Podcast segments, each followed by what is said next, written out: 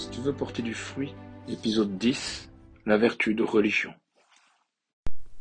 Quand nous parlons de la vertu cardinale de justice, il nous faut bien sûr parler de la vertu de religion. Elle se rattache à la justice parce qu'elle nous fait rendre à Dieu le culte qui lui est dû. Mais comme nous ne pouvons lui offrir les hommages infinis auxquels il a le droit, notre religion ne remplit pas toutes les conditions de la vertu de justice. Aussi, elle n'est pas au sens propre un acte de justice, mais elle s'en rapproche le plus possible. Alors, donnons une définition de cette vertu de religion. Elle est cette vertu morale, surnaturelle, qui incline notre volonté à rendre à Dieu le culte qui lui est dû, à cause de son excellence infinie et de son souverain domaine sur nous. C'est une vertu spéciale, distincte des trois vertus théologales, bien sûr, qui ont Dieu lui-même pour objet direct, tandis que l'objet propre de la vertu de religion, c'est le culte de Dieu, soit intérieur, soit extérieur. Mais elle présuppose évidemment la vertu de foi, qui nous éclaire sur les droits de Dieu, et quand elle atteint sa perfection, elle est informée par la charité, et finit par n'être plus que l'expression et la manifestation des trois vertus théologales. L'objet formel ou le motif de la vertu de religion est de reconnaître l'excellence infinie de Dieu, premier principe et dernière fin, l'être parfait, le créateur de qui tout dépend et vers lequel tout doit euh, graviter. Les actes auxquels nous porte la religion sont soit intérieurs, soit euh, extérieurs, et même, bien sûr, on va le voir, les deux. Par les actes intérieurs, nous soumettons à Dieu notre âme avec ses facultés, mais surtout l'intelligence et la volonté.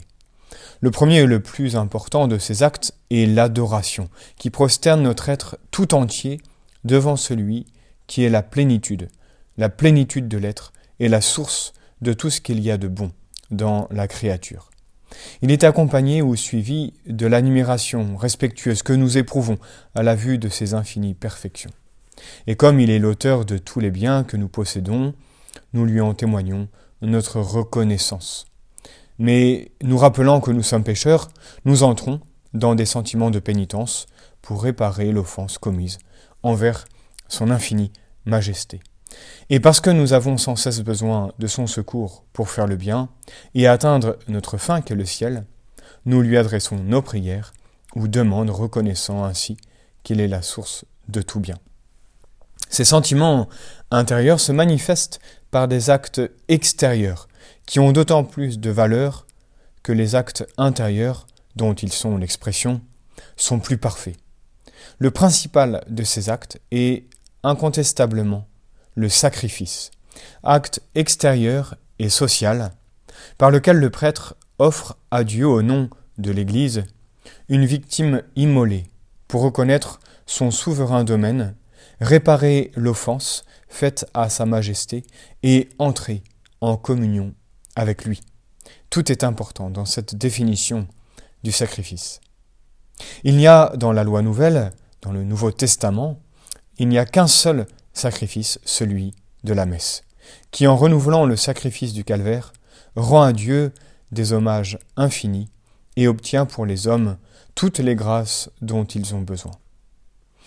À cet acte principal s'ajoutent les prières publiques, offertes au nom de l'Église par ses représentants, en particulier l'office divin, le bréviaire, les bénédictions du Saint-Sacrement, les prières vocales, privées, euh, etc.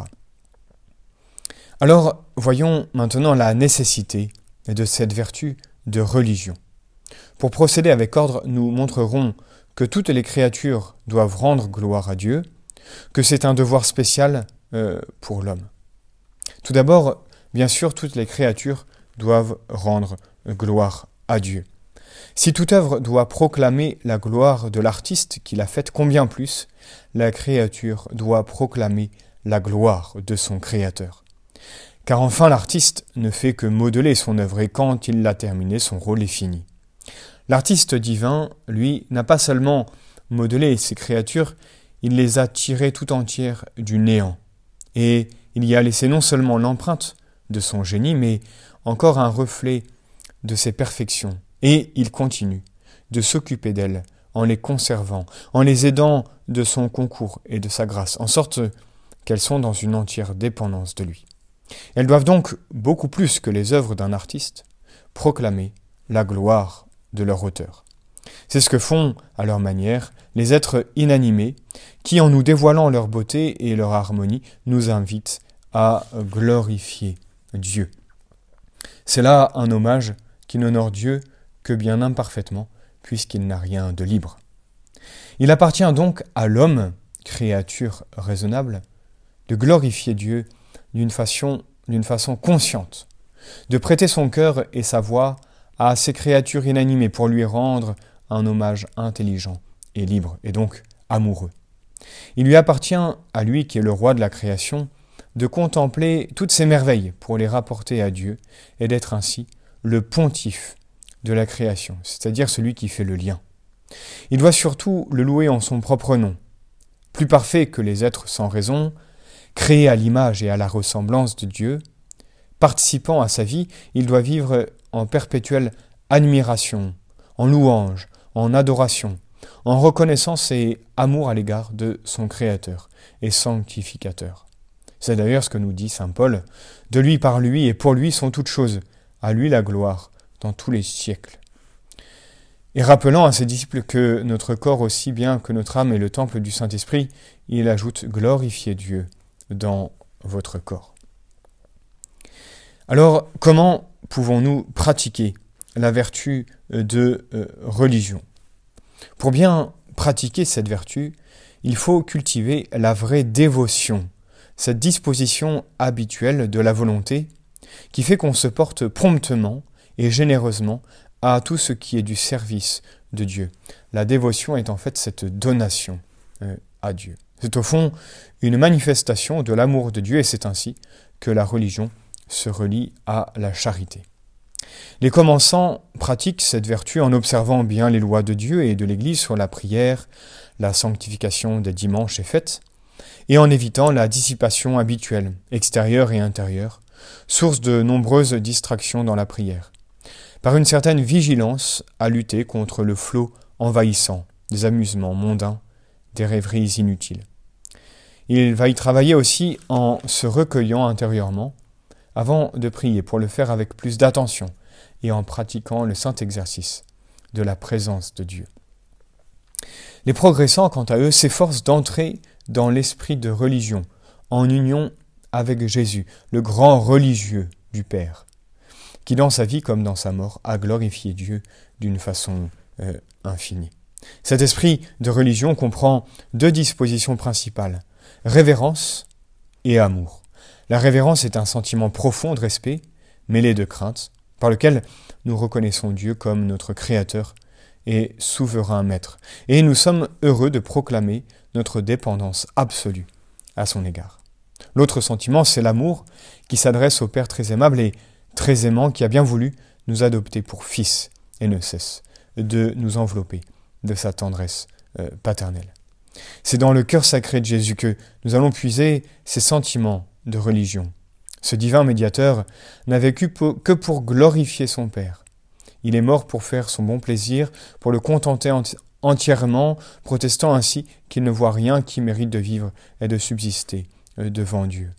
Après sa mort, il continue son œuvre non seulement dans l'Eucharistie, où il ne cesse d'adorer la très sainte Trinité, mais dans nos cœurs où par son divin esprit, divin esprit il opère en nos âmes des dispositions religieuses semblables euh, au ciel.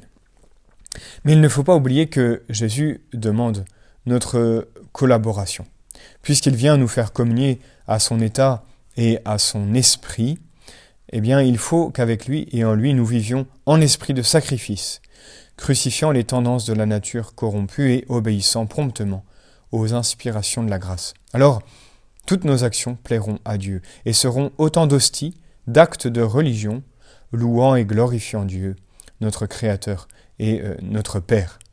Par là, nous proclamons, d'une façon pratique, le tout de Dieu et le néant de la créature, puisque nous nous immolons en détail tout notre être, toutes nos actions, à la gloire de notre, souverain maître. Nous le faisons tout particulièrement dans les actes qui sont à proprement parler des actes de religion, dans l'assistance à la Sainte Messe, la récitation des prières liturgiques, ou autre, ainsi que eh bien, l'offrande euh, à l'offertoire de toute notre vie, pour que nos sacrifices s'unissent au seul et unique sacrifice parfait, celui de la messe.